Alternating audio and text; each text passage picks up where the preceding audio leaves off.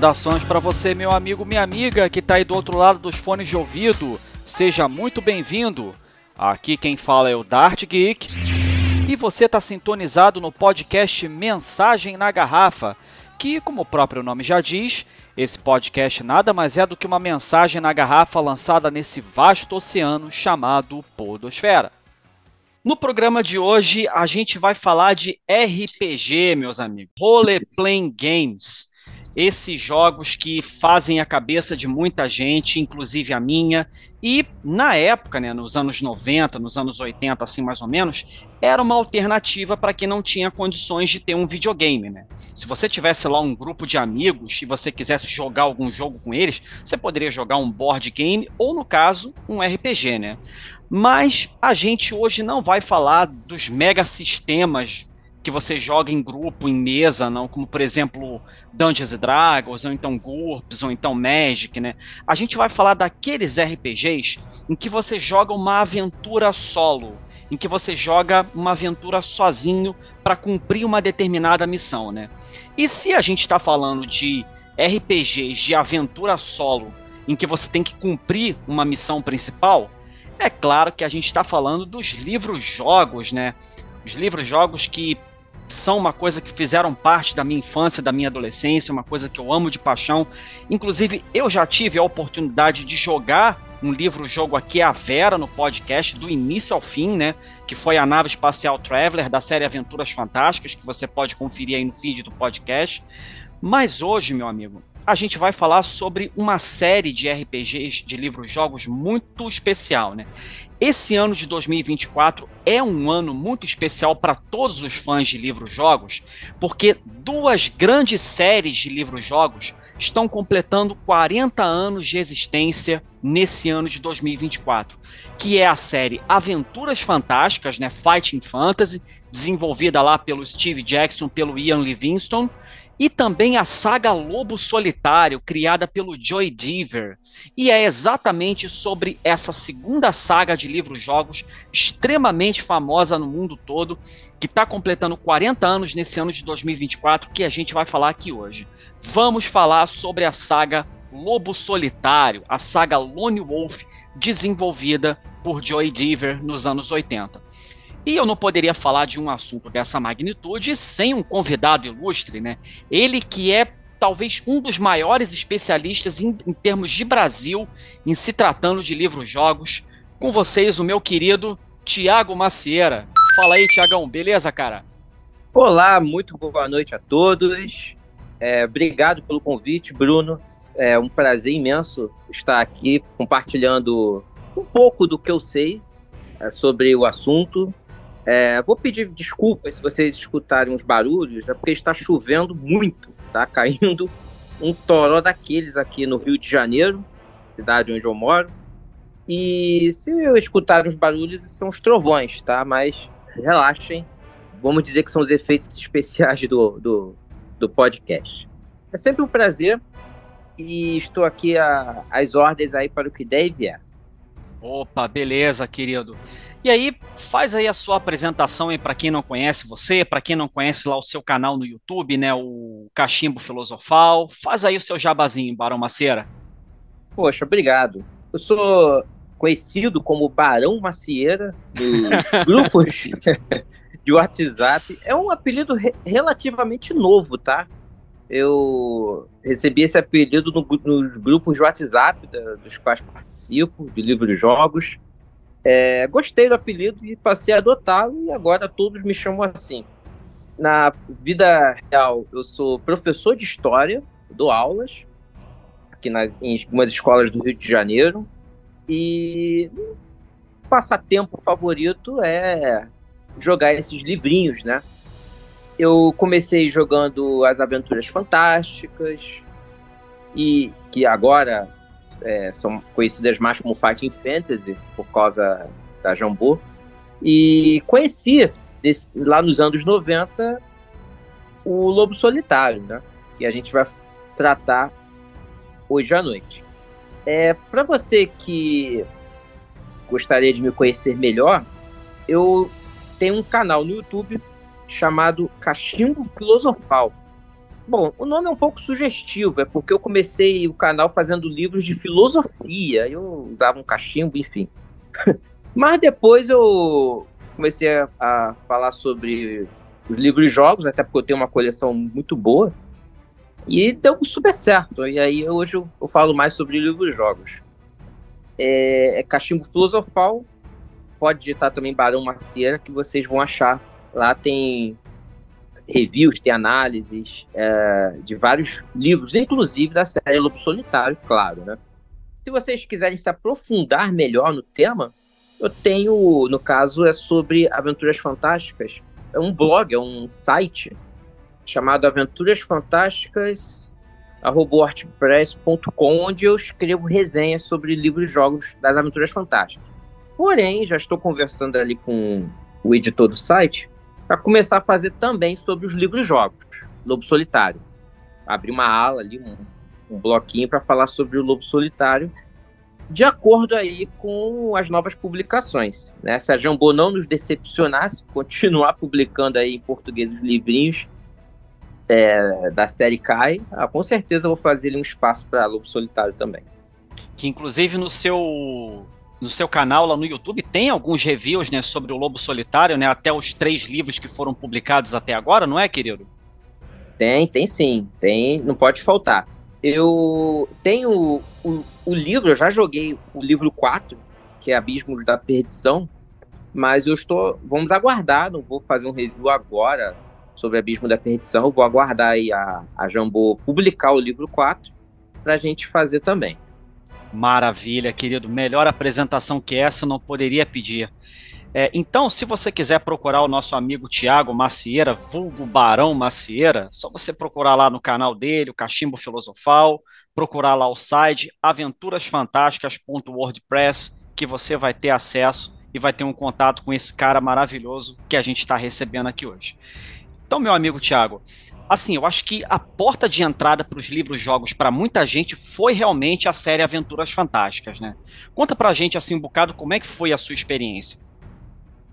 Olha, é, eu nasci nos anos 80 e nos anos 80, como você falou brilhantemente na introdução, poucas pessoas tinham videogame, né?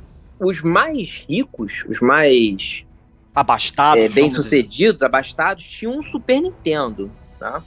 Uh, um Genesis, talvez. Uh, mas os, os, de classe média baixa tinha ali um Atarizinho, talvez um Master System, né? E os mais pobres, como eu, não tínhamos nada. Então, a gente não tinha essa diversão eletrônica. Porém, quando eu tinha lá por volta dos seis anos, seis anos, tá? Seis anos de idade, eu, um amigo meu começou a, a jogar um jogo, um livro, né? Chamado Calabouço da Morte. Eu fiquei me perguntando, isso é um livro, como é que você está jogando isso, né? Jogando dados, isso é um livro. Aí ele me explicou as regras e tal. E aí ele teve a ideia de mestrar aquilo para mim, né? Ele lia e eu ia escolhendo. Claro que como eu tinha seis, sete anos, eu não, não entendia muito bem, só coisas uhum. muito básicas, né? Apesar de que as crianças de 6, 7 anos dos anos 80 e 90, é, eu diria que tem um, tinha um entendimento muito maior da realidade que de hoje, tá? Eu acredito. acredito que as, as crianças dos anos 80 absorviam muito melhor é, é, a abstração do que o, as crianças de hoje em dia. Mas enfim, Aí eu adorei aquilo. Simplesmente fiquei maravilhado com, a, com aquele mundo né, abstrato, mas extremamente divertido. Então eu, eu pedi, né, pro meu pai comprar um livrinho daqueles. Uhum. Aí, no ano seguinte, mais ou menos, né, ali no Natal, ele comprou as coligações de Keter. Olha só. Pô, legal. É, é maneiríssimo. Eu adorei aquilo, comecei a, a, ler, me apaixonava, e ninguém entendia nada, né? Porque perguntava, Thiago, seu, seu irmão tá lá brincando de bola na rua, né? Seus amigos estão todos lá brincando lá de pique-pegue, você aí lendo o livro? Ah, bom, eu, eu falava que aquilo ali era muito legal, depois que eu terminasse de ler eu ia brincar. Tá certo. E aí foi, né? e aí foi. Depois comecei a, pedir outros livros e tal, fui ganhando. Como a gente fui... Como a gente costuma dizer, começou a usar drogas mais pesadas, né, Tiagão? é, com certeza. Aí, o, lá para adolescência, uns 14 anos, eu consegui, eu comprei, né, Fuga da Escuridão. Foi uhum. o Lobo Solitário. Eu olhei aquela capa, ela não me atraiu em nada. Eu olhei assim a capa, pô, da marca Saraiva, né? Certo, é certo. Uma capa toda lilás, toda púrpura. Aí tem um, um gordo lá que parece um demônio todo tatuado. É. Esfaqueando um crânio.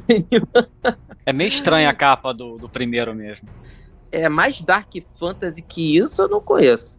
Se eu não me engano, Aí... também a, a Bertrand Brasil publicou Lobo Solitário, não foi? A Bertrand, inclusive, publicou antes que a Marquês Saraiva. Bertrand Foi, né? publicou primeiro. É. Os dois tenho, primeiros livros. Eu tenho uma edição aqui da, da, da Bertrand.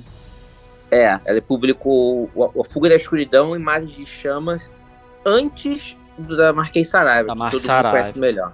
Isso. Uh, aí eu comprei aquilo e fui lendo. Cara, o conteúdo não tem nada a ver com a capa. Não tem absolutamente nada a ver com a capa. Aham.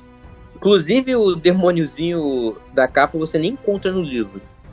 E eu gostei muito daquela vez que eu joguei. Era um livro relativamente mais curto que as Aventuras Fantásticas, tinha 350 uhum. referências na época, mas eu achei muito mais avançado que as Aventuras Fantásticas. Por quê? Por causa das habilidades especiais que você tem e que você pode utilizar para te auxiliar na aventura. É legal. Alguns livros da Aventuras Fantásticas têm esse mecanismo de habilidades especiais. Ladrão da Meia-Noite. Mas. Mansão uh, da é, Morte também, né? Com o fator medo, né? Uhum. Mas eu acho que nenhum deles é melhor utilizado do que nessas séries aí do livro do Joe Diver. Beleza, cara. O, o, meu primeiro contato com livros jogos, né, foi também por intermédio de um amigo na escola, né? Tava lá pela quinta, quarta série. Aí tinha um amigo nosso que o pai dele trabalhava viajando muito pro exterior, né? Eu não lembro exatamente o que, que o pai dele fazia, mas o pai dele viajava muito pro exterior e aí ele trouxe um livro jogo para esse meu amigo que era o Robô Comando.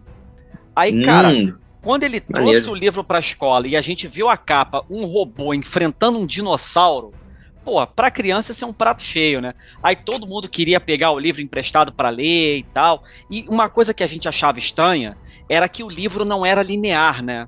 Você, né, você tá é. todo, todo momento virando páginas e tal, não sei o quê. Aí você, ué, o livro você lê de uma página seguida da outra e tal, você tá revirando o livro aí, parece que tá lendo a esmo e tal mas a gente ficou curiosíssimo com essa, com essa, com esse negócio, né? E aí quando a gente viu aquela capa, porra, de um robô gigante enfrentando um Tiranossauro Rex, me empresta aí que eu quero jogar esse negócio aí. Aí a gente foi aprendendo, foi lendo e tal.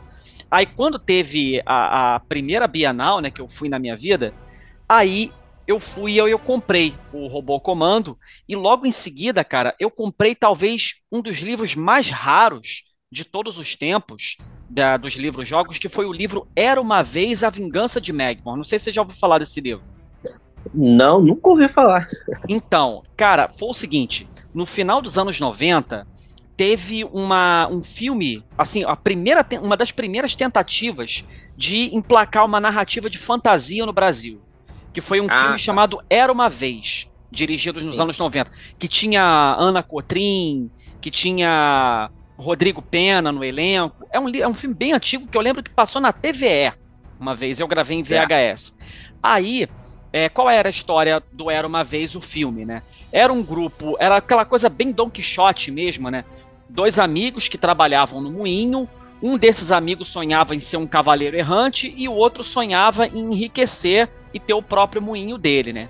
E aí esses dois amigos partem em busca de aventuras, se metem em um monte de roubadas e aí conhecem uma ladra chamada Gralha. E aí eles se juntam, né? E aí tem toda a aventura deles e tudo. E aí, quando eles vencem a aventura no Era Uma Vez, tem a vingança de Magmor, né? Que é o reino maléfico. E aí o livro-jogo é essa segunda parte. E aí eu comprei esse livro, joguei na época, gostei bastante. E aí daí em diante foi só ladeira abaixo, cara. Foi só Planeta Rebelde, que era uma coisa que eu gostava muito, que era ficção científica, eu gostava mais de ficção científica que fantasia. E aí foi só partindo para drogas mais pesadas. Esse, né? esse livro é brasileiro? É brasileiro, publicado pela extinta GSA. Hum, por isso a raridade. É, a GSA. Livros jogos brasileiros são muito raros. Eu lembro que eu joguei um livro-jogo brasileiro adaptado dos Trapalhões, acredita? Nossa, velho. Dos Caraca. Trapalhões. Tinha um livro-jogo, você só podia, só podia jogar com, com o Didi. Né? Aí os outros três te ajudavam. Sei, sei. Zacarias. Mas era muito breve, era uma coisa assim de 40, 50 referências. Ah, sim. E era bem em tom de comédia, bem ah, claro. satírico. Mas uh, eu lembro de ter jogado isso na escola. Caraca. boas lembranças. Mas aí, é. É, essa foi a minha porta de entrada pro Fighting Fantasy, né? Que foi o Robô Comando, né? Que aí em seguida veio Coligações de Keter, Planeta Rebelde, Calabouço da Morte e tudo mais. Agora, a saga Lobo Solitário, eu comecei pelo livro 2, né? O Mar em Chamas. A capa do Mar em Chamas da época da Mark Saraiva era mais atrativa, né? Era um cavaleiro todo de armadura e uma espada num navio que estava pegando fogo. Eu achei aquela capa curiosa, comprei o livro. E aí eu joguei a aventura e gostei muito, né? Porque pela primeira vez na história do, que eu, eu, jogando RPG, tinha um mapa do universo onde você jogava, né? Tinha lá certo. o mapa de Summerland, o mapa de Durenor, as cidades que você visitava e tudo mais. Eu achei aquilo sensacional, né? Só que eu, eu sou de uma família muito religiosa e assim. É, existe um racha na minha família, né? Uma parte é, é, católica fervorosa e a outra parte era protestante muito fervorosa. Então, frequentemente tinham atritos. E aí, quando a minha tia evangélica pegou o, o, o Mar em Chamas e virou lá e deu de cara com um desenho de um Hellgast, Aí, porra, ela, ela, achou que fosse coisa do demônio, de feitiçaria, e inventou de dar sumiço no livro. Eu nunca mais vi é, isso na minha vida. Isso aconteceu com o meu Mansão das Trevas. É. Belas lembranças que eu tinha daquele livro. Trágicas memórias, né? Trágicos destinos que esses pobres livros tiveram, né? Pois é. E aí foi a minha porta de entrada para o universo Lobo Solitário, né, cara?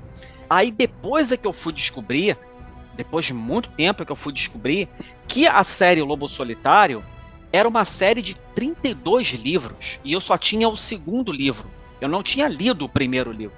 Aí eu comecei a correr atrás, correr atrás de sebo e tal, não encontrava, até que a nossa querida Jambô Editora resolveu reeditar os livros da série Lobo Solitário justamente no aniversário de 40 anos da série. Então, muito obrigado, Jambô, Editora, por esse presente que você deu pra gente. Verdade. Desses 32 livros, o 28 foram escritos pelo Joy Diva e ele morreu deixando apenas manuscritos e rascunhos dos quatro últimos. Ele não chegou a publicar né, os quatro últimos. É, ele Aí morreu em 2016, dele... né? Ele morreu em 2016, Isso. não foi? Parece foi, que foi de, de, é, complicações de uma cirurgia biliar que ele fez. Eu, eu li alguma coisa disso. Aí, é. É. aí o filho dele deu prosseguimento à, à obra do pai, né? Uma coisa Verdade. muito parecida com o que o Christopher Tolkien fez com Tolkien, né? Bem legal. Ah, sim. Quando o, o, o filho consegue levar esse legado adiante, os fãs agradecem, né? É diferente dos, dos filhos de, de, de, donos de padaria, né? Quando o dono morre, a padaria acaba, né? É, totalmente, pois é. Fica totalmente destruída. Ah, com relação a, a, a, a, série, se eu não me engano, esse filho dele, acho que o nome dele chama Ben. É o Ben Deaver, é ben. isso aí. Isso, Ben Deaver. Ele conseguiu publicar três livros, uh, 29, 30 e o 31. E o 32 ainda não foi publicado. 32 ainda é inédito, mas ele e ele já anunciou que dividiu em duas partes. Aí vai ser o, o 32 parte 1 e 32 parte 2. É, então vamos aguardar aí para ver se para ver como é que vai ser essa publicação aí do último volume da saga Lobo Solitário e esperemos que a Jambô também publique a série na íntegra, né? Seria bem legal isso acontecer. É, com certeza. Assim, eu na Bienal do Livro que eu fui ano passado, foi aqui no Rio de Janeiro, é, eu, eu fui na estande da Jambô e eu encontrei alguns dos escritores, né? Lucas, Leporne, é, e ele falou para mim que a, a Jambô tá, sim, com interesse, tá, com a, tá trabalhando para publicar todos os 32 livros, todos. Maravilha. Né? Assim, até agora não podemos reclamar, né? Foram três livros. Sabemos que é, elas têm outras prioridades, por isso que a produção não é tão rápida quanto queremos mas já ter lançado três livros no, em edições lindíssimas, né? Uhum. Edições muito bonitas. a gente só tem a agradecer, com certeza.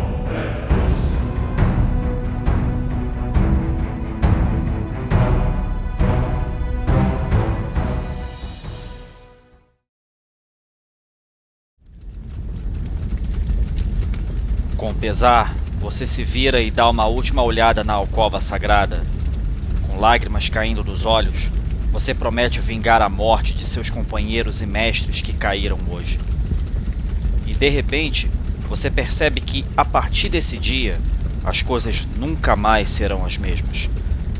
Você não é mais o iniciado Kai calmo que eles chamavam de lobo silencioso. Você é o único sobrevivente desta ordem orgulhosa e nobre. Você é o último dos Kai. Agora, você é o lobo solitário.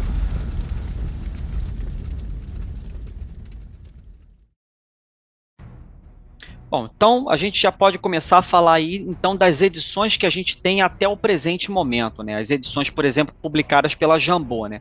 A Jambô publicou até agora os três primeiros títulos da série Lobo Solitário, né? Que foram Fuga da Escuridão, Mar em Chamas e as cavernas de Caut, né? O que, que a gente pode falar aí sobre o Fuga da Escuridão, companheiro? Bom, a Fuga da Escuridão ela é a terceira vez que sai no Brasil. A primeira foi lançada pela Bertrand, como você bem disse, depois pela Marquês Saraiva e da editora Jambô. Uma coisa importante que deve ser dita, né, quais foram as influências que o Joy Diva utilizou para fazer essa história. Ele para quem não sabe, ele foi campeão mundial de Advanced de Dungeons Dragons né, nos Estados Unidos. E, se eu não me engano, ele foi o único competidor britânico. E então ele já tinha ali um como jogador e mestre, né, de Dungeons Dragons, uma grande experiência.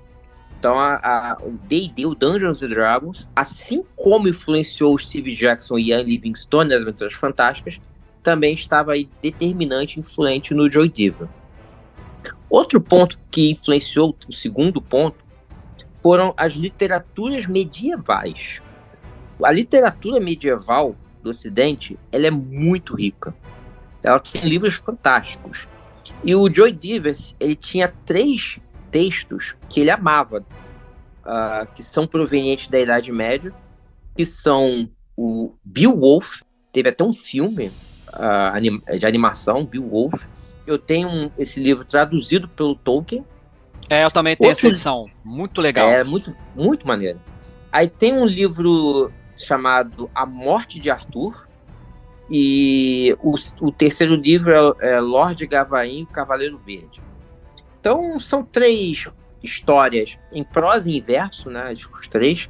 E eles falam sobre aventuras, sobre cavaleiros, sobre aventuras épicas. Ah, então, isso tudo foi muito influente também aí pro Joy Diver é, fazer o, o, as histórias. E a terceira influência foi a ficção científica. É, mas a ficção científica pode influenciar uma literatura medieval? Ele adorava filmes de ficção científica. E a gente pode ver claras referências dos Lord Kai com Star Wars. Tá? Exatamente, é. Vocês podem ver que a ordem do Star Wars, os poderes dos Cavaleiros Sky são bem semelhantes aos Cavaleiros da Ordem Jedi aí, de Star Wars. Então essas são as três influências que nas minhas pesquisas eu consegui determinar. Agora, quanto à Fuga da Escuridão, há uma diferença da edição da Jambô para as outras edições. As edições antigas tinham 350 referências. Só que a Jambô, ela publicou uma versão inédita que o Joy Diva havia publicado alguns anos depois, ali já nos anos 2000. 2007, versão... se eu não me engano. 2007, exatamente. É uma versão ampliada. Normalmente, os livros do, do Lobo Solitário têm 350 referências. E Fuga da Escuridão tem 550 referências, tá? Então a Jambô, ela, felizmente, publicou a versão atualizada e ampliada, que não havia sido publicada anteriormente. A história é a mesma, tá? Mas qual é a diferença? Nos livros anteriores, você começava a aventura já com o monastério destruído pelos Lordes Negros, ou Lordes Sombrios, né? que são os inimigos históricos dos Kai. Então você já tá ali nas ruínas e você tem que fugir para avisar o rei de Homegard sobre o ataque que os Lordes Negros estão preparando para aquela terra. Já na versão da Jambô, você começa num treinamento.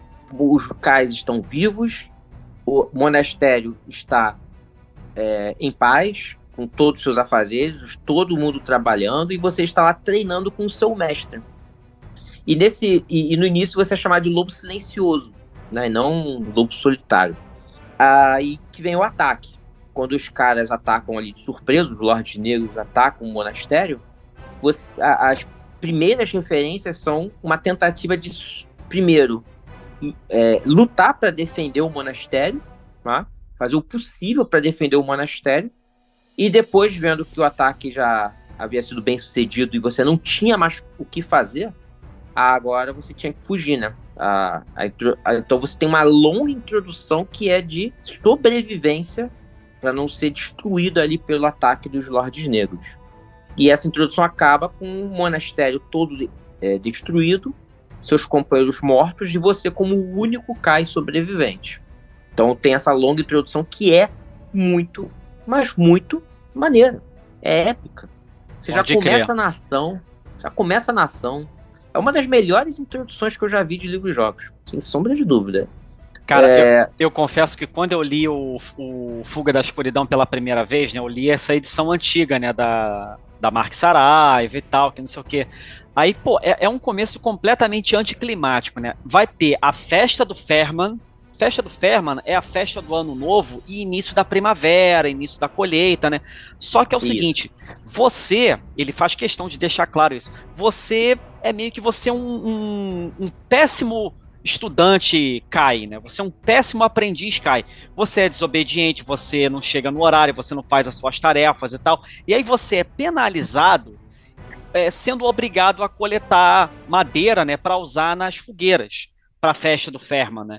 E aí você tá lá coletando madeira e aí de repente do nada você começa a ver os primeiros sinais dos ataques do, dos lordes sombrios ao monastério, até que você bate com a cabeça numa madeira, desmaia e só acorda de volta quando o monastério está todo destruído. é, é muito é, anticlimático, acontece... cara. É muito, muito anticlimático. Muito. E não mostra o que é mais importante, né? Que é o seu crescimento como guerreiro Kai, né? De alguém que era um aprendiz com pouquíssimas habilidades, mas que conseguiu ser o único sobrevivente e tá ali num processo de, de crescimento espiritual.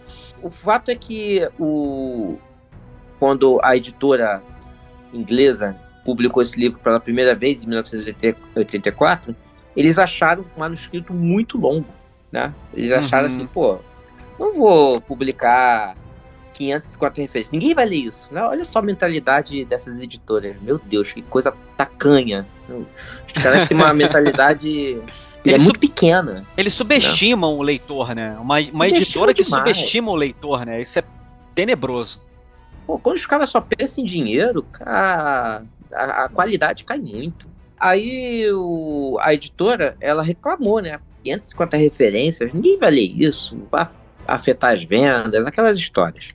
E ele então teve que fazer uma limada. Aí acabou excluindo boa parte aí do, do da intro, a introdução inteira praticamente e acabou caindo até um pouco a qualidade do livro. Se você compara isso com a versão atual, né, de 550 referências, o livro realmente fica muito melhor.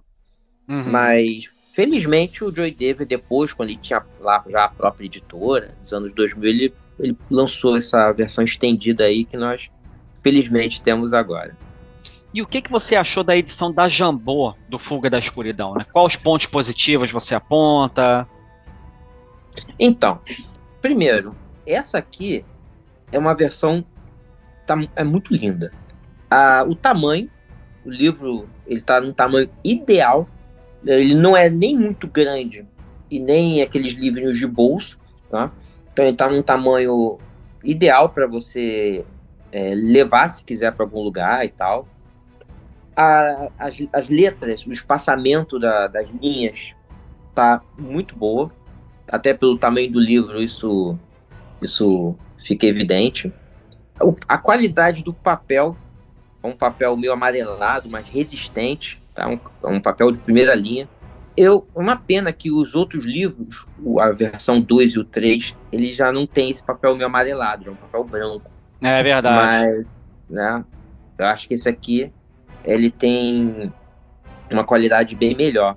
Dá até aquela ah. sensação de que você está lendo um, um, escrito medieval antigo que o tempo passou. Pô, bem legal, né, cara? É, até para os olhos, né? A uhum. qualidade, a, a, cor amarelada, quanto, quanto mais amarelada, mais descanso para os olhos, né? O branco ele impacta mais. É, até porque eu gostei muito desse negócio do tamanho do livro que você destacou, que, cara, é até uma parada boa para a gente apreciar as ilustrações do livro. Claro, as, com certeza, né? As ilustrações são uma obra à parte. E você tem um, um mecanismo melhor para poder visualizá-las, para poder apreciá-las. A outra coisa que eu gostei é que o livro tem, uma, tem orelhas, né? Uhum. Você pode, pode usar como marcador se quiser. A capa, ela é uma capa invernizada. Ela tem ali o destaque do lobo solitário, é invernizado muito bonita, por sinal, uma capa brasileira. Uhum. Bem tá? legal, de, bem legal. Feita, feita aí por, por artistas brasileiros, eu gostei muito. Uh, eu acho essa capa específica ela é mais bonita que, a, que, a, que as versões anteriores. Na minha opinião, essa capa aqui ela realmente está bem bonita. A única coisa que eu tiraria da capa é que eu, eu não revelaria o rosto eu não deixaria o, o rosto do lobo solitário aparecer, eu deixaria ele coberto, né? Uhum. Ou capuzado. Porque assim você não precisaria se ver interpretando um, um homem louro, né? Talvez por, é. se você quisesse, poderia interpretar uma pessoa como você quisesse imaginar, né? Até mesmo Mas, uma mulher. É, mas até no, nas edições gringas, né, nas edições originais lá, né, que está sendo reeditado também a saga Lobo Solitário, você pode procurar, existe um site específico sobre o Lobo Solitário, que fala tudo do Lobo Solitário, chamado magnamundi.com. E aí ah, você pode e aí você pode ver lá as edições originais e realmente o, o, Flight from the Dark, né, o Fuga da Escuridão, o Lobo Solitário aparece bem na capa assim, e ele tem aquelas feições, né, louro, branco, olhos claros e tudo. Então acho que a galera quis tirar essa ideia do original, né? Mas assim, realmente, né, para ambientação, para você se imaginar na cena, imagina uma menina jogando Lobo Solitário, se imaginando na cena, ficaria uma experiência mais enriquecedora também, eu concordo. É, mas assim, claro que, na minha opinião, não interfere em nada. Não tem problema nenhum. ter, o lobo solitário louro ali na capa, não tem problema nenhum. Uma mulher jogar e tal. Assim, sem problema. Sem problemas, não interfere em nada. Mas eu acho que, que se eu fosse o, o editor da capa, eu pensaria nesse ponto aí. Aham. Eu levantei a bola das ilustrações do Fuga da Escuridão, né? Porque existe uma parcela dos fãs do Lobo Solitário que preferem as ilustrações originais do Gary Chalk, cara. E eu queria ouvir a sua opinião sobre isso. Então, o Gary Chalk, ele ilustrou somente os oito primeiros livros ah, ele há uma ideia de que ele ah, ilustrou toda a série. Não. Ele só ilustrou os oito primeiros livros. Aí depois eh, outros artistas tiveram que pegar essa bola. Uhum. Com relação a isso, é, eu também não sei, não cheguei a, a estudar o motivo do Gary Chalk não, não ter continuado, né? Mas em relação a isso, eu fico meio que na dúvida, assim.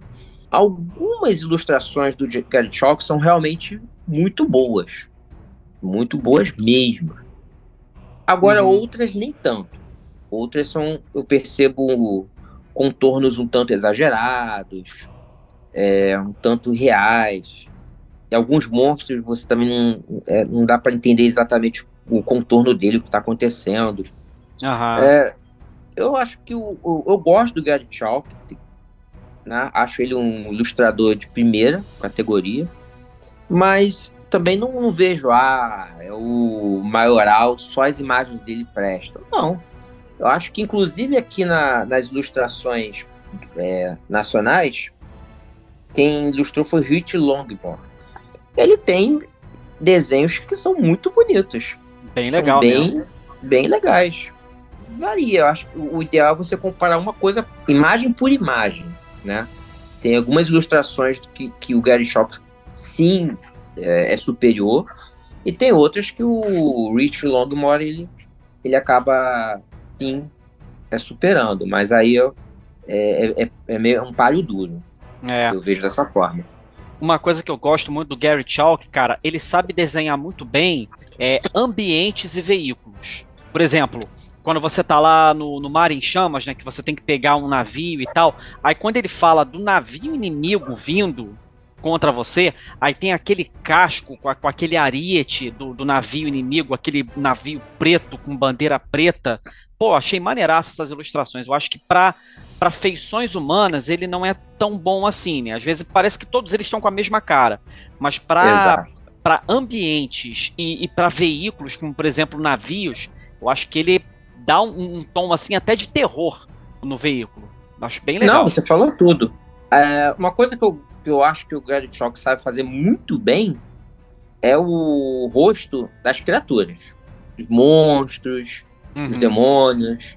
É, acho que o Helgast, por exemplo, que você mencionou da, do Marichama, aquela ilustração é, é fantástica. Bem legal. É assustadora, é bem legal. Agora, os rostos humanos eles parecem muito iguais, né? E também eu, eu, vejo um problema com relação a tamanho, né? Do uhum. Gary Chalk. Uh, alguns desenhos de lords negros, por exemplo, parece que são muito baixos. Uhum. Né? Não parece ser criaturas altas, parece que são criaturas bem. É, é, parece que o tamanho tá Atarracadas, né? Atarracadas, exatamente. É, eu vejo esses pontos aí. Não acho que o Gary Chalk seja, oh, aquele, um, um Russ Nicholson, né? Uhum. Um Ian McKeg, o Christos Aquilios. Acho que ele tá na média, ele é um ilustrador intermediário. Uhum. Ele conseguiu cumprir universo. bem o papel de ilustrar a série Kai, né? Acho que é missão cumprida aí pro Gary Chalk, né? Sim, eu acho que ele conseguiu uh, botar a digital dele, né? A identidade. Exatamente. Exatamente. Porque como ele foi, ele foi o primeiro ilustrador e ele ilustrou os oito primeiros livros, então muita gente já identifica logo as imagens do Gary Chalk como o mundo do, do lobo solitário. É, exatamente, né?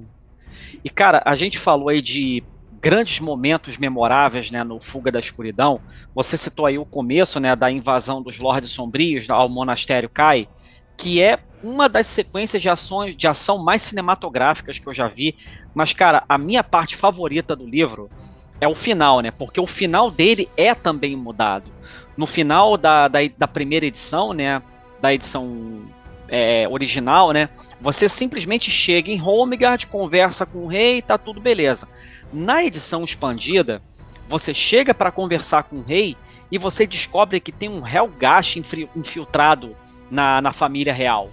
E aí você tem que enfrentar um Helgast, sendo que é o seguinte, o Helgast, meu amigo, como é que eu poderia descrever um Helgast? Um Helgast é uma criatura amorfa, ele pode assumir a forma do que ele quiser, da pessoa que ele quiser. Se ele quiser assumir a forma de uma árvore, o corpo dele assume a forma de uma árvore. Se ele quiser assumir a forma de uma pessoa, ele assume a forma de uma pessoa.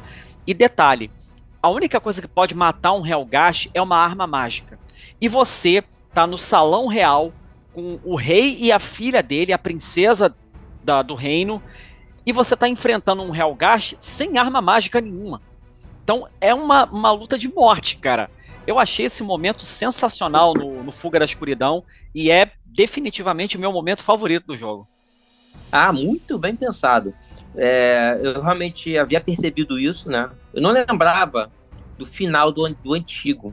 Eu, eu, joguei muitos anos o Fuga da Escuridão da versão antiga eu não lembrava do final. Mas aí você falou, realmente deu aquele estalo. É, realmente era um final meio sem graça. Você chegava no, no, no salão do trono e acabou o jogo. É, Aqui não, aqui você tem uma luta de vida e morte contra um Helgast. E sim, ele te dá, ele, ele te dá uma humilhação antes de, de ser derrotado. Você consegue derrotá-lo com uma adaga é, mágica. Né? É. Uh, mas ele tá lá infiltrado e é um momento realmente bem tenso. Né? Você quer, porque quer acabar com aquele, aquele bicho e ele é uma ameaça tanto a você quanto à família real. Realmente fascinante. Eu não sei por que esse final não foi mantido na, na versão antiga. Deve ter sido a editora que deve ter mandado. É, ah, deve ter sido, deve ter sido a editora mesmo.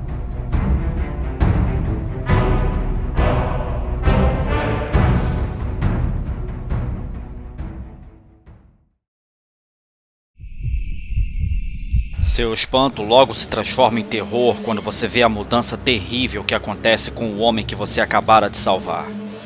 A pele do seu rosto parece se contorcer e convulsionar antes de mudar de cor, ficando mais escura e encolhendo à medida que decai e descasca de seu crânio. Seus olhos ardem agora com um brilho vermelho forte e duas longas presas sobressaem de sua mandíbula inferior. Você engasga de medo ao perceber que o homem que você acabara de salvar é, na verdade, um Helgast um agente mutante dos pesadelos do Lorde Sombrio Zagar.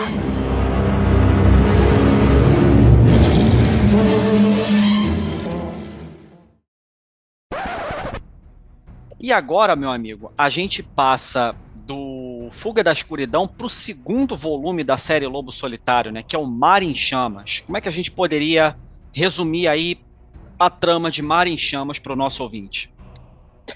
Olha, uh, depois de, de ter avisado o rei de Holmgard sobre a invasão dos Lordes Sombrios, Lordes Negros, é, liderados por Zagar, né, que é um dos mais poderosos Lordes Negros, o Lobo Solitário agora ele percebe que não tem muito o que fazer ali.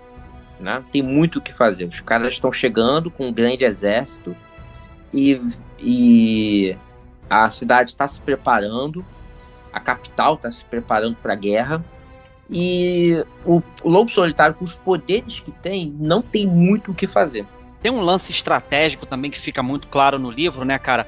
Porque o, o, o Sky, eles desempenham um papel de liderança muito forte, né? Então, quando todos os Lords Sky são massacrados no monastério só sobra você, a tropa inteira de Summerlond fica à deriva no Fuga da Escuridão, né, quando você encontra oficiais de Homegard, um oficial do exército de Homegard, a primeira pergunta que eles fazem é, cara, cadê os outros Lord Kai para liderar a gente? Então, quer dizer, é, a destruição do monastério Kai com todos os Lord Kai lá é um golpe psicológico muito grande porque compromete a liderança dos exércitos de Summerland, né? Então, aí a situação fica mais desesperadora ainda, né? Não, você falou tudo. Os Lord Kai, eles eram verdadeiros protetores do, de Summerlund graças à sua habilidade em liderar exércitos. Né?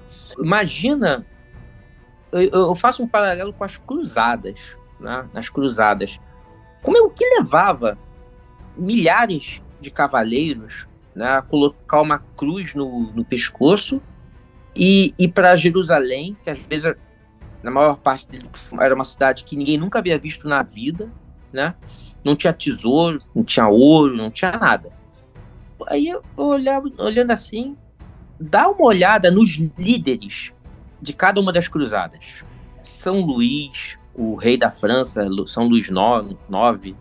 Cara, você olha para a biografia, você tem o, o, o, rei da Inglaterra, que é o Coração de Leão, Ricardo Coração de Leão.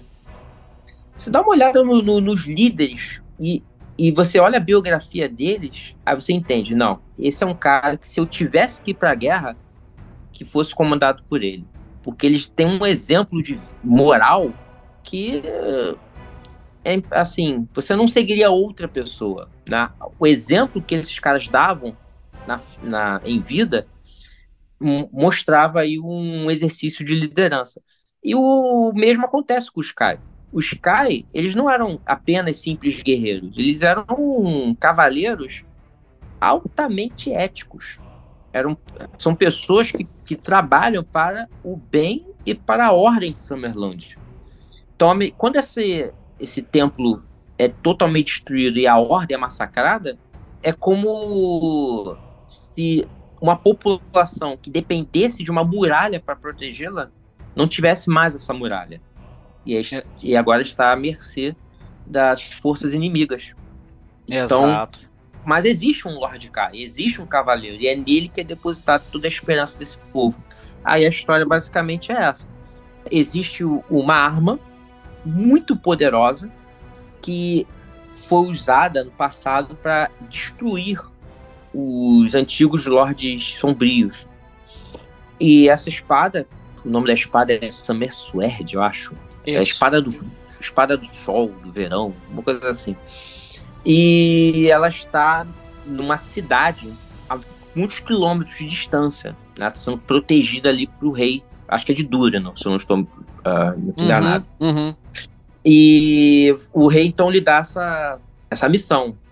Eles vão segurar o máximo que pode os Lordes Sombrios, enquanto ele tem que lá buscar a espada, buscar a, é, a, também ajuda, porque muitos acham que é só a espada que ele vai buscar. Não é só a espada.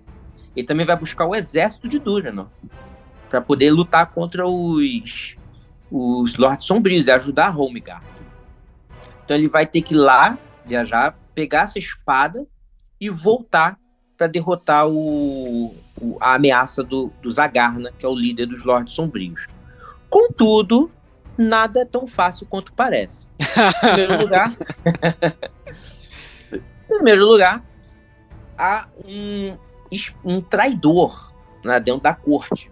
Dentro da corte ali existe um traidor, alguém que está ouvindo tudo pelos cantos e que já está preparando a, a, os pauzinhos para te deter. E esse traidor vendeu a alma ao diabo, né? Em busca aí de poder, conhecimento, é, e outras coisas mais. E esse cara já está preparando a sua morte. Então ele, ele primeiro ele envia ali um, um inimigo que vai te espionar na viagem, vai te seguir, né? E você, eu acho muito legal esse, esse momento que ali tem uma, uma, uma cena de investigação é bem maneiro Mas, mesmo, né, cara? Bem maneiro. É. Você tem. Na, durante a viagem, você vai ter que descobrir certas coisas que estão acontecendo, alguns eventos misteriosos, algumas sabotagens. Pô, alguém tá lá. É, sabo, alguém sabota a roda da sua carroça para você sofrer um acidente. E aí vai chegar o momento que é a hora da verdade. Você vai ter que se defrontar com quem está fazendo isso. Depois, claro, passada essa cena, você ainda tem que viajar até o a, até Duran, sobreviver, tem muita coisa que vai acontecer até lá, e aí pegar a Summersword.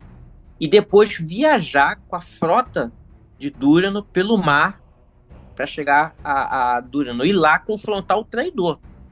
O traidor, que é o é um feiticeiro corcunda, né? É o Vonotar. Vonotar, exatamente.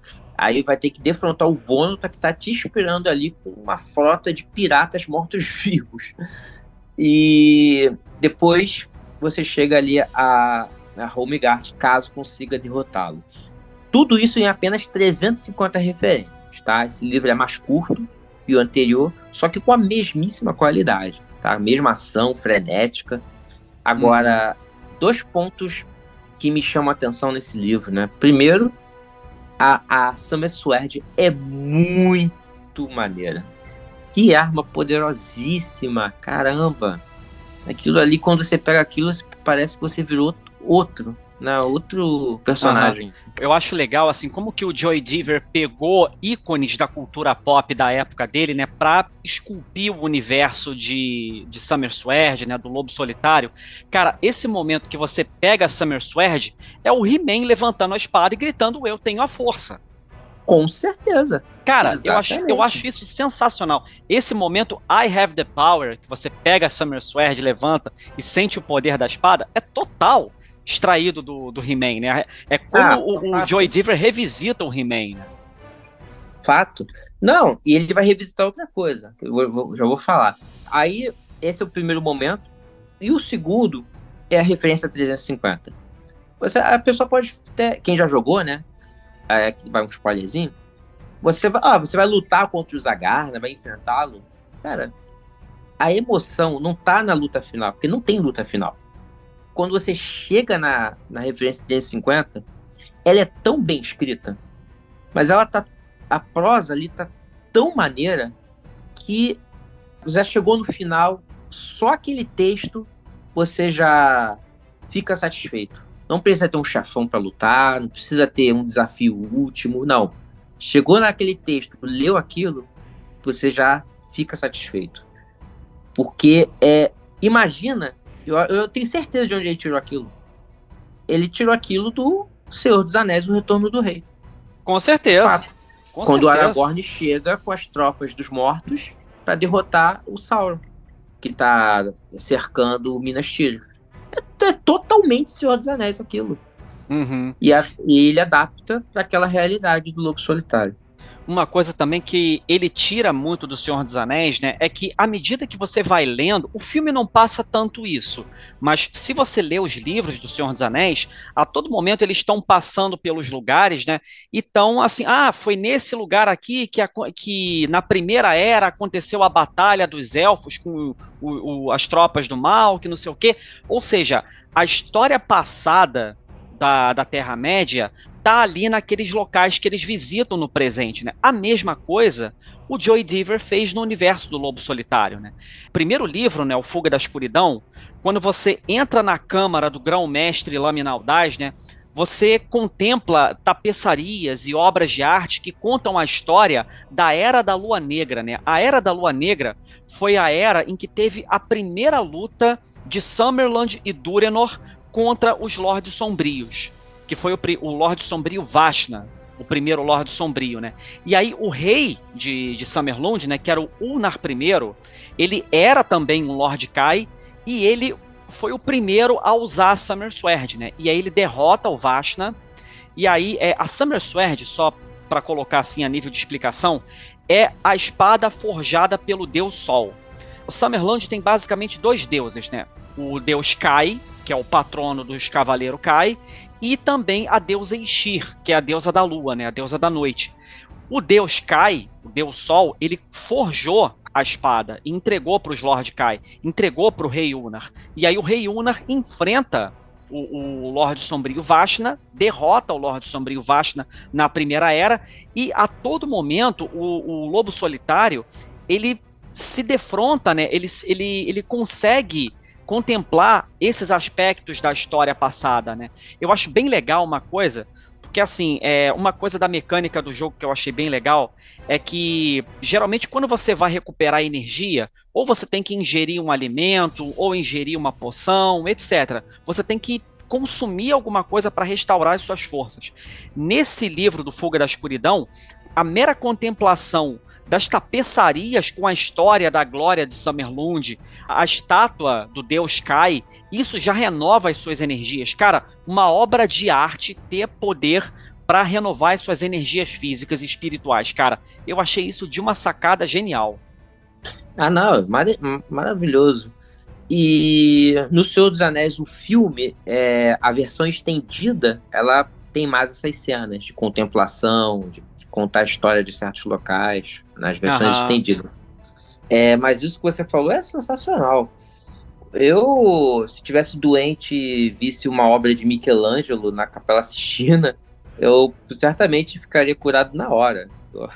Com certeza. Agora, o, o livro, então ele termina assim, né? Sem uma batalha final, não tem um vilão, né? Tem apenas você chegando à cidade e você mostrando para aqueles vagabundos dos Lordes Sombrios toda a glória da Sword. Bem legal, cara.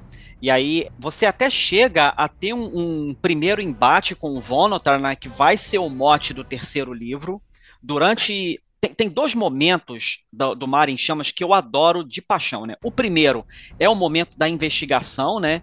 Em que você tá lá numa viajando numa carroça até Porto Bax para depois seguir para Durenor e aí tentam assassinar você. Você tá em contato com outros viajantes.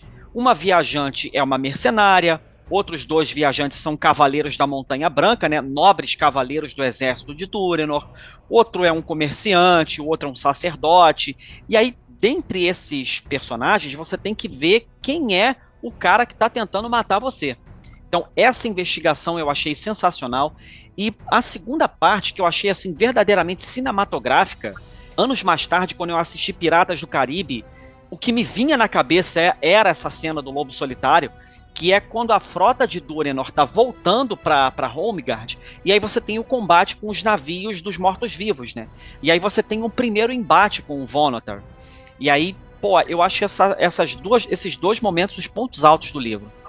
É, e não podemos esquecer que nesse livro a gente visita Porto Black Sand de Summerland, né? Que é Haggadorn. Pode crer. Pô, que cidade maldita, pelo amor de Deus. Algumas Como é que alguém con... consegue viver num antro daqueles? Algumas considerações aí sobre Port Black Sand, Barão Macieira? Porto, é, Haggadorn ou Porto Black Sand? Os dois. Os dois são bem paralelos. Pode fazer aí. Não, assim, uh, primeiro que são duas cidades bem parecidas porque elas só tem bandido, só tem pirata, só tem gente que não presta, mas elas têm um governo, né? E o, o governo de um quanto de outro são extremamente, uh, extremamente ditatoriais, né? Ambas são governadas por um tirano e ele que impõe a, a, a lei dele, né? É a lei dele. Você pode roubar, você pode matar, você pode fazer tudo de errado na cidade, desde que não interfira nos negócios do tirano. Né? Pois é. Aí você pode matar os viajantes, sem problema nenhum, roubá-los. Mas a, a, a lei do tirano tem que prevalecer. Quanto uma... muito legal essa, essa comparação. Quando uma cidade é apelidada de cidade dos ladrões, é de sinal de que alguma coisa muito errada está acontecendo. Né? É, eu pensava que era o Rio de Janeiro. Mas... Uhum, eu também, mas existem cidades mas... piores, né? Vamos lá. Exi... Não, com certeza. Não tem como um, alguém viver em Porto Black Sand e achar que tá tudo bem. É, ou em Hagadorn, né? No universo aí do, do nosso querido Lobo Solitário. É. E, e pra piorar, só pra terminar, terminar isso aqui rapidinho, você começa praticamente sem nada, né? Porque você chega em Hagadorn depois de um naufrágio seu navio é destruído por causa do traidor, né? Uhum. Que ele sabota o navio. E aí você cai na água, sobrevive, chega ali perto de Hagadorn, mas você tá sem nada, né? Tem nem como ser roubado. Mas o que é pior ainda, porque você tá sem as armas. E você tem que entrar naquela cidade e achar alguma coisa para sobreviver, sendo que ninguém é confiável. É, é só isso que o, o livro te, te, te mostra. A única coisa que você tem, a única posse que você tem que pode ser roubada é, no caso, o selo de Hammerdown, né? Que é um anel precioso, né? Porque é o seguinte, é, quando teve a primeira guerra de Summerland e Dúrenor contra os exércitos das trevas dos Lordes Sombrios, quando acabou a guerra, né? Existia um gesto de confiança entre Summerland e Dúrenor. Summerland cedeu a Summersword aos, aos cuidados de Dúrenor e Dúrenor cedeu o selo de Hammerdown, né? Hammerdown que é a capital de Dúrenor, né? E aí é o seguinte, se alguém de Summerland chegasse para o rei de Dúrenor e apresentasse para ele o anel do selo de Hammerdown, era dever do rei de Dúrenor entregar a Summer Sword para essa pessoa que requisitou para enfrentar os Lordes Sombrios, né? Então, sem o selo de Hammerdown, você não tem missão. Então, você chega, em, você chega em Hagadorn depois de um naufrágio, com uma mão na frente e outra atrás, só tem o um anel, e aí roubam o seu anel de você. Cara, que merda. não, se você perder esse anel, acabou o jogo. Eu não sei nem se dá para recuperar, não lembro. Dá, se você dá para recuperar. Dá para recuperar, né? Dá para recuperar. Que... A missão é você manter isso contigo é, até o último parágrafo.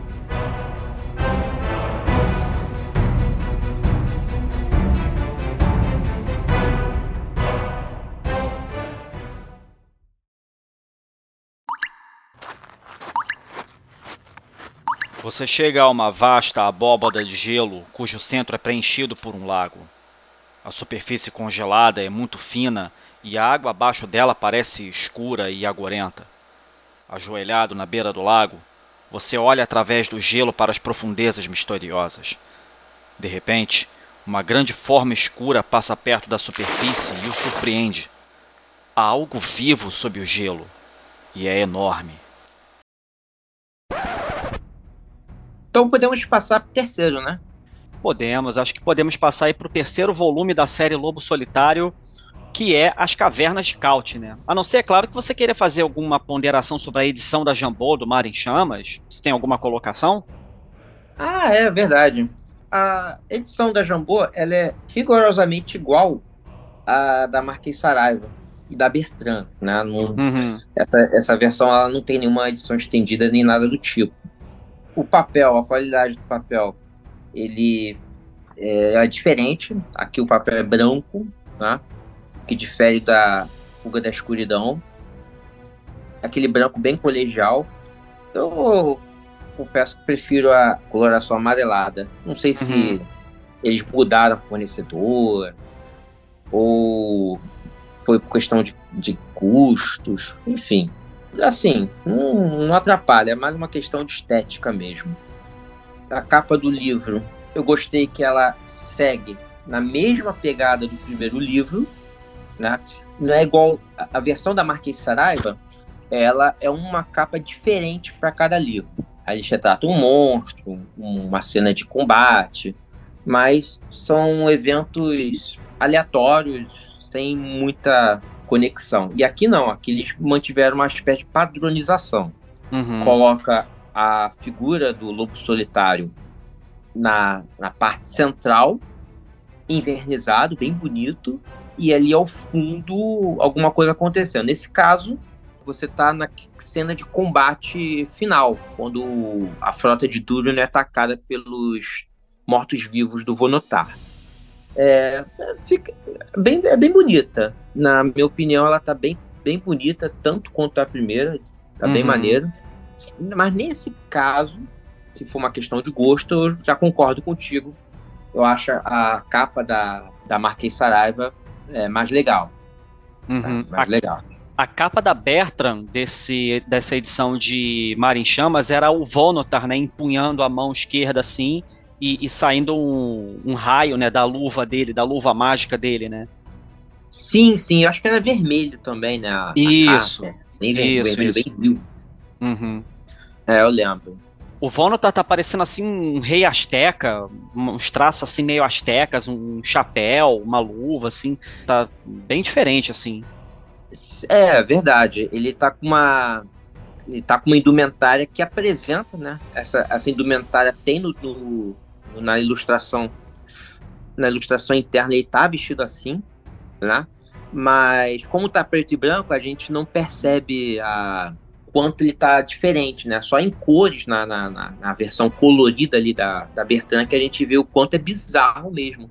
Uhum. O que mostra um pouco, né? É o quanto ele acabou é, se corrompendo, né? Porque é. os magos da ordem dele eram totalmente diferentes, se vestiam com azul, né? Uh, uhum. Tinham uma indumentária mais simples. Basta você ver o, um mago que aparece em Fuga da Escuridão, é, que você inclusive salva a vida dele, e aí você uhum. vê que a indumentária dele é bem simples, é só um manto azul estrelado. E a do é. Vonotar tá bem cheio de, de joias, de, de, de, de adornos, é, né?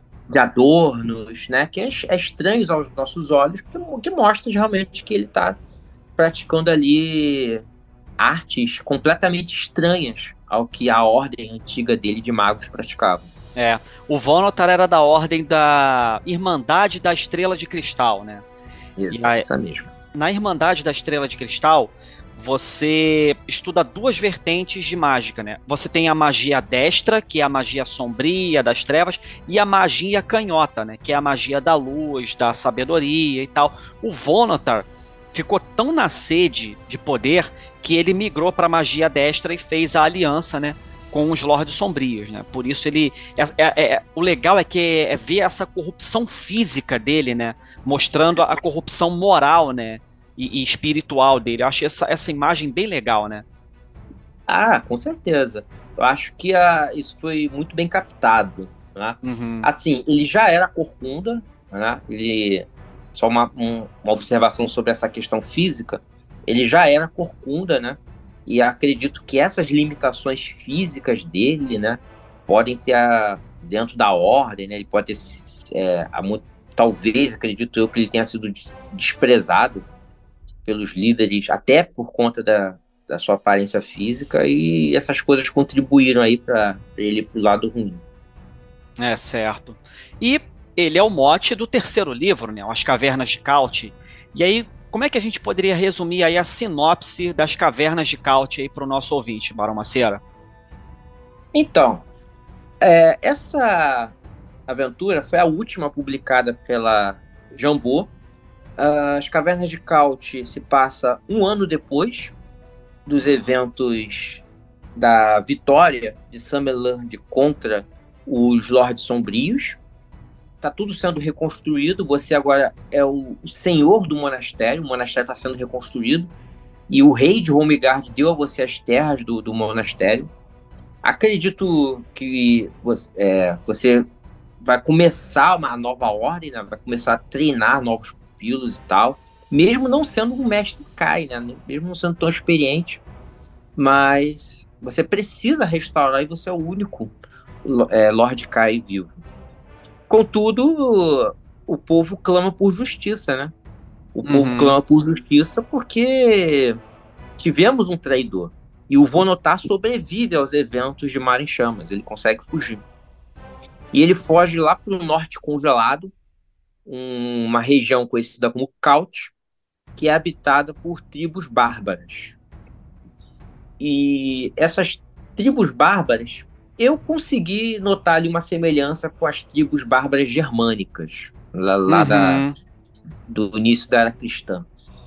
Os suevos, francos, né, visigodos, eu, eu consegui identificar essa semelhança aí. Descobre-se né, descobre-se que Vonotar tomou o trono de um rei bárbaro que governava aquela região de Caute, né? As tribos, elas, apesar, apesar de serem muito é, separadas, elas tinham um elo de ligação. Elas tinham um, um cara que, de, de alguma forma, conseguia uni-los. Uhum. É, que era o o Blumelmark, você pode me corrigir se eu estiver enganado. E esse cara é um rei bárbaro que ele ficou muito fascinado com o Vonotar. O Vonotar fugiu para Caute e o Vonotar começou a se infiltrar na corte desse rei bárbaro. O Vonotar então virou o conselheiro dele, né? Começou a enganá-lo com as adivinhações, com a sua magia, até que finalmente ele foi assassinado. O Vonotassa é, mata esse rei e toma-lhe o trono e se torna o tirano da região de Caute. Só que o Vonotar não está interessado em, em governar aquela gente. O que o Vonotar quer mesmo é vingança. Então, é só os deuses sabem o que ele está tramando naquela região, né? E aí, você é encarregado pelo rei de Homegard a viajar para para aquele deserto congelado, que é Caute, e trazer Vonotar à justiça. Uhum. Essa é uma primeira, uma primeira colocação que eu acho legal, né, cara? Que assim, o ambiente em que você vai já é hostil a você. você vai encontrar inimigos, você vai encontrar os bárbaros das, da, da geleira, né? Que são inimigos também de Summerland. E o ambiente hostil, extremamente gelado, extremamente frio, é um fator a se considerar também. Além dos inimigos e de confrontar Vonotar, o traidor, né? É, você também confronta a natureza, você também enfrenta o frio, você pode morrer congelado. Então, esse eu acho que é um elemento que foi bem somado à aventura, até porque é, uma das habilidades que o Sky tem é a habilidade de caça, né?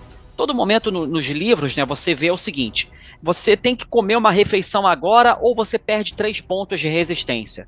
E aí, quando você tem a habilidade de caça, você pode pegar um camundongo, você pode pegar um bicho, alguma coisa, cozinhar e fazer aquela refeição e não perder os três pontos de energia, né? No caso do Cavernas de Caute, essa habilidade é praticamente inútil. Você não pode caçar num deserto gelado para poder comer alguma coisa. E aí é mais um fator de dificuldade na aventura, né? Que eu achei muito legal. É, você não pode é, conseguir alimentos por meio dessa habilidade. Contudo, você pode utilizar essa habilidade a seu favor em alguns pontos, como por exemplo andar silenciosamente, né? Conseguir uhum. se, se, se, esconder para poder surpreender o inimigo. Então isso ainda você pode utilizar o, a disciplina caça, mas para conseguir comida realmente não. O que dificulta ainda mais sua vida. É, esse livro então ele muda completamente o ambiente, como você mesmo disse. A sobrevivência fica mais difícil. E esse livro você ele se passa a maior parte do tempo em um cenário fechado. Porque a maior parte do, do, do tempo você fica na, numa masmorra. Era um antigo reino que existia é, em Caut, né? Tinha ali tinha um, um, reino muito antigo, uma civilização antiga. E você. E, e o castelo do Grubenmark, que é o rei dos, dos bárbaros, foi construído em cima dessas ruínas. E aí você quando se infiltra naquela região para poder caçar o Vonotar, você acaba entrando nesse antigo reino, né? Que é, um, e, que é formado ali por, por corredores, por câmaras é, congeladas. É um né? labirinto, né? Um verdadeiro labirinto um gelado, né? Um verdadeiro labirinto, labirinto gelado. Aí ali tá cheio de mortos-vivos, né?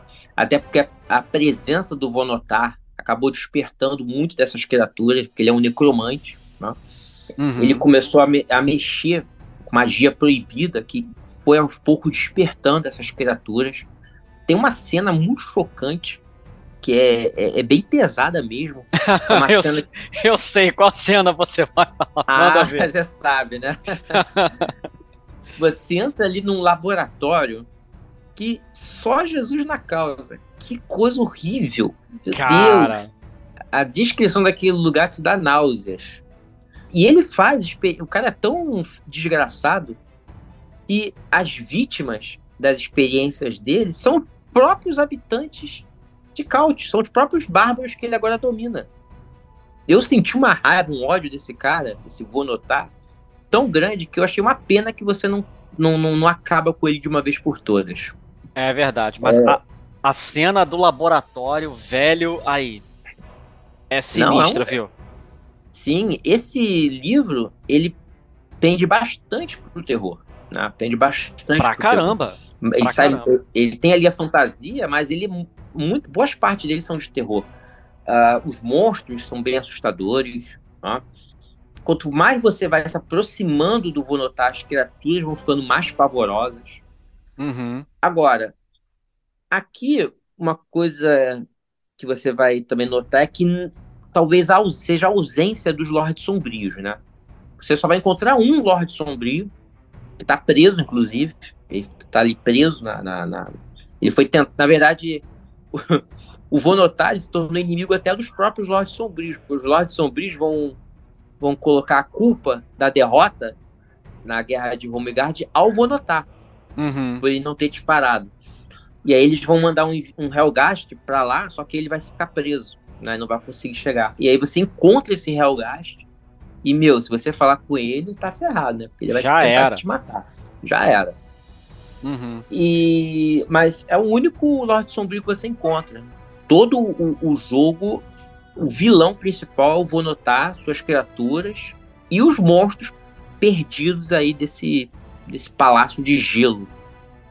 E aí, meu amigo, é, o que, que você achou do confronto final com o chefão, né? Com o Vonotar, né? Que o Vonotar convoca aquela criatura ancestral, né? De tentáculos, garras e tudo. E aí você tem que enfrentar ela. É uma criatura realmente muito difícil, né? Porque tem habilidade 23 e resistência 50. Então é uma coisa a se considerar, né? Bem complicada. E aí é aquele ponto que ao mesmo tempo é uma, uma vantagem, mas também pode ser uma desvantagem na série Lobo Solitário. Né? Que é o seguinte: os livros da série Lobo Solitário dá para você ler de duas formas, né? dá para você jogar de duas formas. Você pode jogar um livro só e ter uma aventura fechadinha, ou você pode jogar os livros em sequência e ter uma mega narrativa de aventura e fantasia sendo construída ao longo do tempo, né? E aí, quando você tem essa experiência de jogar os livros em sequência para formar uma narrativa de fantasia maior e, e mais grandiosa, você pode trazer do livro anterior habilidades e itens que você tenha coletado na aventura anterior. Né? Você pode trazer para a aventura presente habilidades e itens da aventura anterior. E aí, se você jogou o Mar em Chamas, você vai jogar as Cavernas de Caute com a Summer Sword, né? uma super espada. E aí, para você enfrentar os monstros, fica mais fácil realmente enfrentar com uma espada mágica forjada pelos deuses. Só que, se você começar as Cavernas de Caute do zero, sem ter jogado os livros anteriores, você começa com uma espada comum, né? Então vai ser muito mais difícil você conseguir passar pelas criaturas, sobretudo pela criatura final convocada pelo Vonotar, né? Uma criatura ancestral é, da época da formação do mundo de Magna Mundi, né? E aí fica realmente muito mais difícil jogar sem a Summer Sword ou sem coletar os itens especiais para você vencer o Vonotar, né? É, essa é uma crítica antiga, né? O Joe Diver recebeu muitas cartas criticando, né? Porque a campanha ele foi desenvolvida de modo que cada livro pudesse ser jogado sozinho, sem você precisar comprar os outros livros. Só que isso é mentira, né? Isso é, isso é propaganda enganosa. sem a Sword, você não consegue jogar os outros livros. É, as criaturas ficam muito poderosas, muito fortes. Aí ele desenvolveu uma, um esquema, uma planilha para você poder jogar caso não tenha Summer Sword, onde a habilidade dos monstros e a energia é reduzida. Infelizmente, a Jambô não tem essa planilha, ela não publicou essa, essa planilha. Uhum. Mas ela existe. Eu só não tem que caçar na internet. Que é uma. É, cada livro, se você, é, se você não tem a Summer Sword, você pode utilizá-la para poder ter a redução aí da habilidade dos monstros e a energia deles também. Ele pensou nisso, pelo menos. Mas, de fato, é, com relação à batalha final, primeiro que você não tem como lutar contra o Vonotar sozinho, né? Tem ali um mago da ordem do Vonotar que foi sequestrado e tá ali preso. Então você tem que, se não me engano, o nome dele é Loikmar. Isso, então você isso. tem que li libertá-lo e ele vai te ajudar a, a lutar contra o Vonotar. Outra coisa é que você também não precisa lutar contra o monstro. Né?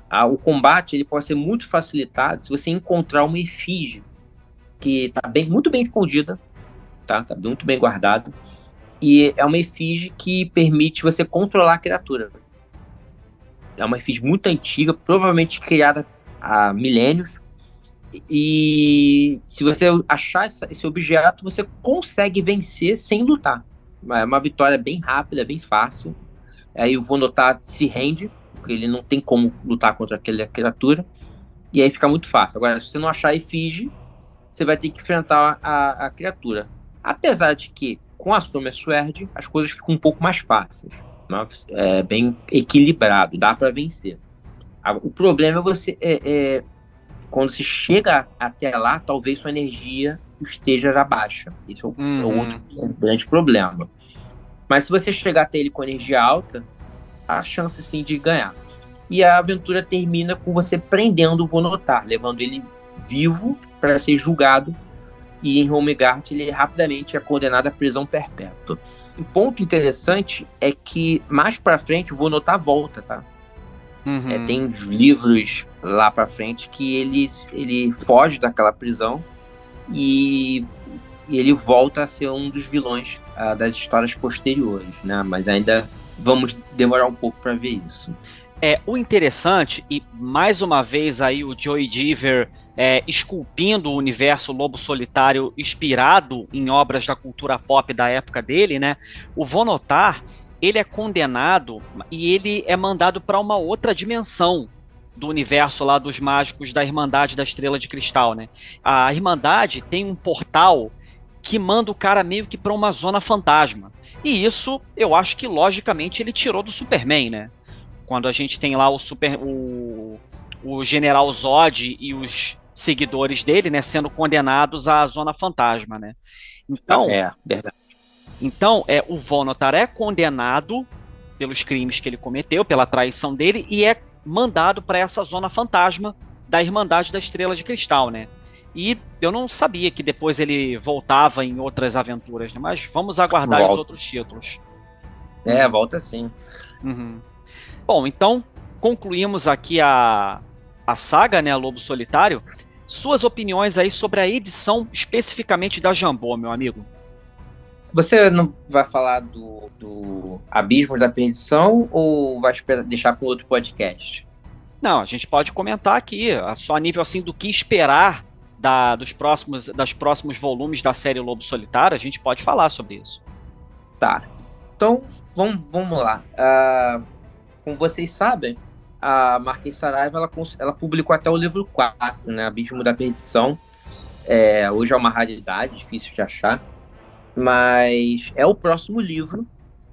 É o próximo livro que vai ser lançado. Esperemos que seja lançado ainda esse ano. E o que podemos esperar? A aventura, a próxima aventura, Abismo da Perdição, ela vai ser um pouco diferente, né? Um pouquinho diferente do que estamos acostumados. Aqui você vai começar a história, não dá muito spoiler, né?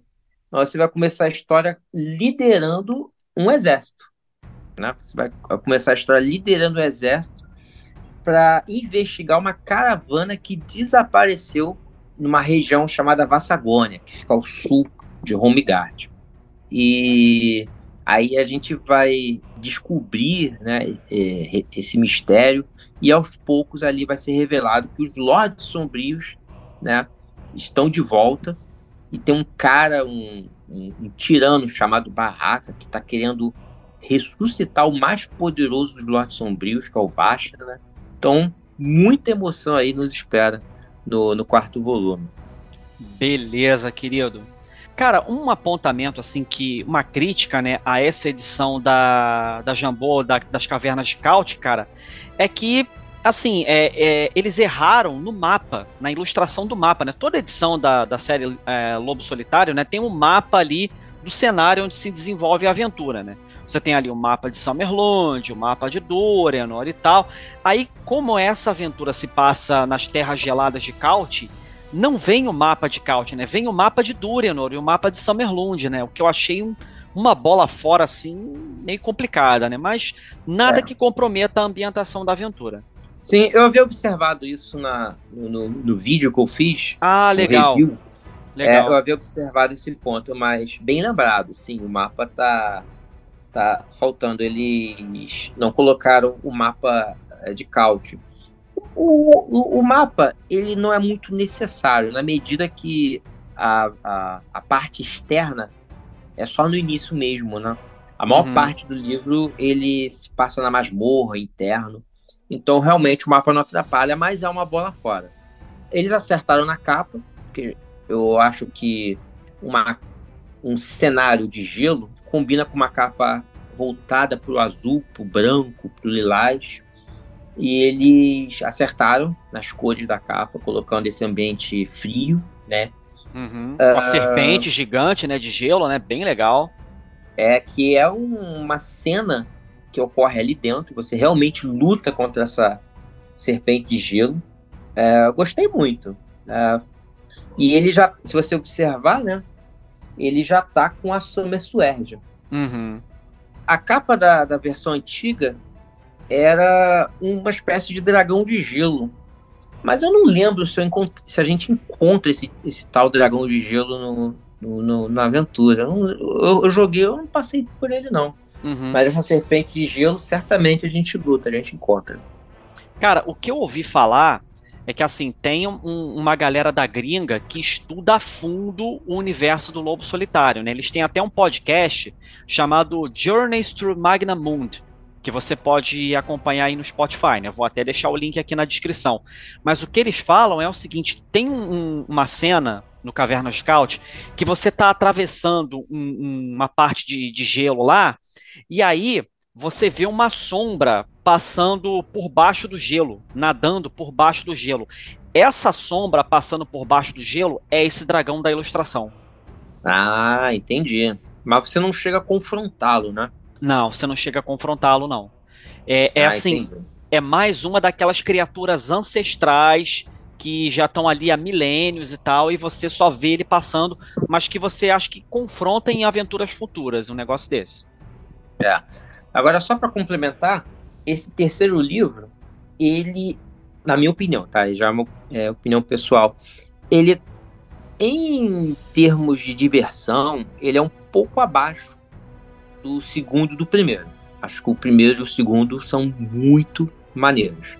Uhum. Ele está um pouco abaixo, não em qualidade, claro, mas a diversão dele, é, talvez por conta ser bem difícil, né? Um, um labirinto, Aí tem a sobre, questão da sobrevivência, né? Uhum. É, aquele ambiente desértico.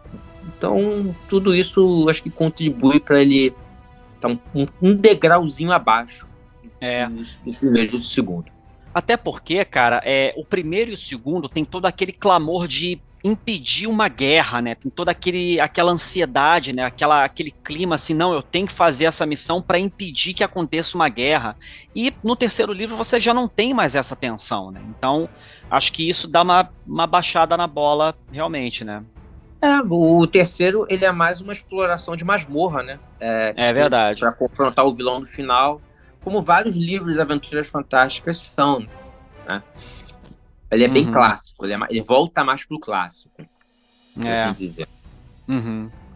Bom, meu amigo, já falamos aqui dos livros, né, dos três livros publicados até agora, já tecemos aí comentários sobre edição, as edições da Jambô, os pontos positivos e os pontos negativos, beleza? O que eu queria falar agora com você, cara, é sobre a mecânica do jogo Lobo Solitário, né? Em que você usa lá as habilidades, em que você tem lá a sua habilidade de combate, a resistência, os itens especiais. O que, que a gente poderia falar aí sobre a mecânica de jogo do Lobo Solitário, né? Olha, a mecânica de jogo, ela é bem não, difere muito para quem está acostumado com aventuras fantásticas. Tem habilidade e tem a resistência, que é, seria a energia, né? Seu vigor. Agora, a questão é que você, para jogar bem isso aqui, precisaria de um D10.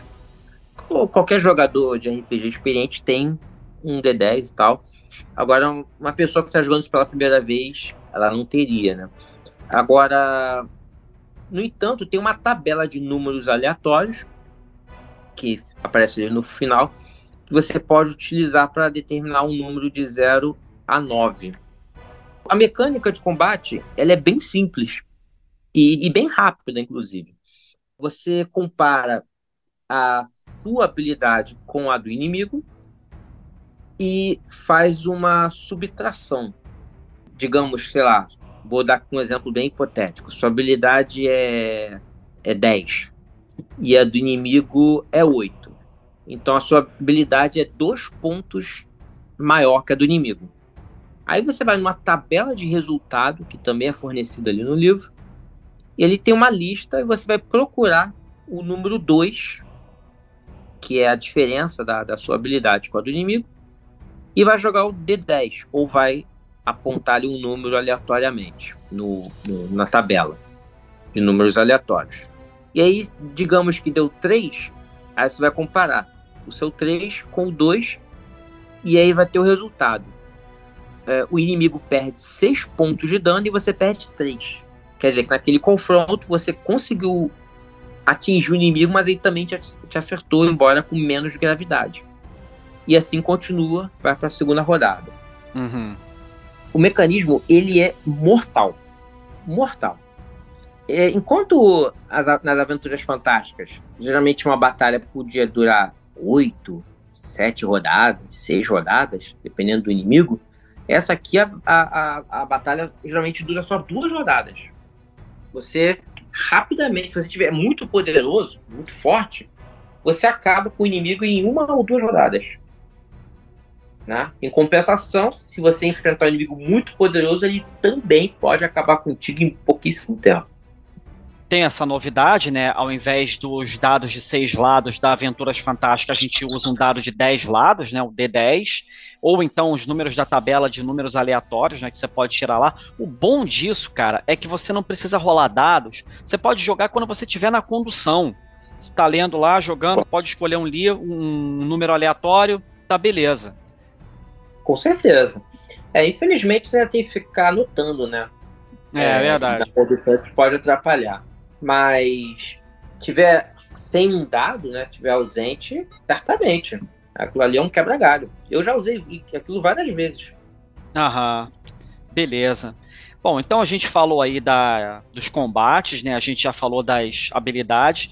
E uma coisa que eu gostaria de chamar a atenção, cara, é que outro critério decisivo para o seu sucesso nas missões do, dos livros do, da série Lobo Solitário são as disciplinas CAI que você aprende, né?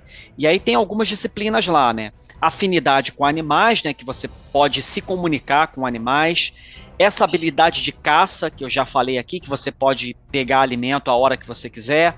A habilidade de camuflagem, que você pode se fundir perfeitamente ao ambiente que você está e se disfarçar sem ser notado pelos seus inimigos. Uma das habilidades que eu mais gosto também, que é a habilidade de cura, né? Que quando você é ferido em combate, você concentra lá a sua energia vital e aí aquela ferida cicatriza depois de algum tempo e você vai recuperando pontos de energia, né, ao longo dos textos que você não tem combate, que é uma habilidade que eu acho bem legal. Outra habilidade também é o escudo mental. Se, por exemplo, um inimigo muito poderoso que tem a, a habilidade de afetar a mente do, do inimigo, por exemplo, um Helgast, é, se ele tentar invadir você mentalmente, se ele tentar acertar você mentalmente, você pode se defender, ao mesmo tempo que você também tem a rajada mental, né? Ao mesmo tempo que você aprende a se defender mentalmente, você também pode atacar mentalmente. E tem também a proeficiência com arma, né? Em que você treina é, habilidade com algum manejo de alguma arma, né? E aí você é perito naquela arma. E aí, se ao longo da aventura você encontra aquela arma na qual você é perito, você ganha uns pontos extras de habilidade, né? E tem também a habilidade que você pode rastrear. Se, por exemplo, você estiver indeciso com relação a qual caminho seguir, você pode usar a habilidade de rastrear que ela vai te dar o caminho certo. Tem também a habilidade de telecinese, que você pode levitar objetos com a, usando a força da mente. E esse que eu acho que é o mais útil de todas as habilidades dos Lord Sky, que é o sexto sentido, que você tem a premonição de quando tem algum perigo acontecendo, né? Esse sexto sentido já me salvou várias vezes. É com certeza a minha habilidade favorita dos Lord Kai. E a sua, Barão? Olha, essa mecânica da disciplina Kai são fantásticas. Eu adoro é um dos motivos do sucesso da, das histórias do Lobo Solitário. Interessante que cada aventura que você ganha, você acaba adquirindo uma habilidade extra. Então, você começa com cinco habilidades para escolher. Aí, a cada. Aí, no, já nas cavernas de Caut, você já tem sete dessas habilidades. Você ganhar mais duas. É, vai ficando mais forte, né? Por isso que é muito melhor você jogar como uma campanha do que uma aventura solo, porque você já não vai ter tantas habilidades para escolher. Agora, a minha, a, a, geralmente as que eu escolho é, são sexto sentido, óbvio, com certeza sexto sentido, rastrear, também gosto muito de rastrear, caçar, curar e rajada mental. Uhum. Acho que essas são, na, na minha opinião, as mais importantes. Agora, eu daria prioridade às habilidades que envolvem o, talvez o contexto, né? Tivesse assim que escolher entre curar e sexto sentido, ou entre rajada mental e rastrear, eu escolheria as, aquelas habilidades que podem te ajudar numa situação do que em batalha. Uhum. Aí eu escolheria telecinese, rastrear. Acho que essas habilidades, é, na minha opinião, são mais importantes. Porque em combate você se vira. Combate é, tem muita sorte dos dados. Às vezes você tem uma habilidade alta, mas tira um o tempo todo, já era. Já era. Agora, já era. Agora, essas habilidades é, que você pode utilizar numa determinada situação da aventura, que se você não tiver, pode te prejudicar, acho que isso faz mais falta. É verdade, né? E aí, mais uma das vantagens né, da gente jogar a série Lobo Solitário no modo campanha, né? E aí, cara, dos 31 livros publicados até aqui, né? É, são várias séries, né? Cada série da, da saga Lobo Solitário, né, tem um determinado número de livros e um determinado plot, né, principal. Na série Kai, que vai do livro 1 ao livro 5, você é o último lobo solitário, você é o último Lord Kai, você é o único sobrevivente, você tem que refazer a ordem dos Kai e tudo mais, né? Aí vem a partir do sexto livro, já começa a segunda série da saga Lobo Solitário. Né? Vai do livro 6 ao livro 12, que é a série Magna Kai, em que você já é um mestre Kai totalmente formado e tem lá as suas aventuras. Né? E aí, do livro 13 ao livro 20, você já tem a série Grande Mestre, né? a série Grandmaster. E aí você já não é mais simplesmente um mestre Kai, você é o grão-mestre do Sky, né? E aí você treina outros alunos, você participa de outras aventuras, né? E tem depois a série Nova Ordem, né, que completa aí a última parte da saga, né, indo do livro 21 ao 32, em que você encarna agora um aluno do grão-mestre Kai anterior, né? Ou seja, você interpreta primeiro o, Ka o Lord Kai, que vai se tornar o grão-mestre, depois do extermínio dos Lord Kai, e depois, na série Nova Ordem, você vai interpretar o aprendiz desse grande mestre que você interpretou nas primeiras aventuras. Né? Então é uma saga de fantasia, uma, uma narrativa de fantasia e de aventura que é bem interessante realmente de jogar no modo campanha, né? Repara a semelhança com Star Wars, né? Com os Jedi. Total, total. olha os poderes. São os mesmos poderes que os Jedi possuem. Né? A, a questão de você ter um aluno que você treina, você passa sabedoria para ele. Uhum. É impressionante, bem anos 80 mesmo, né? Bem anos 80, verdade.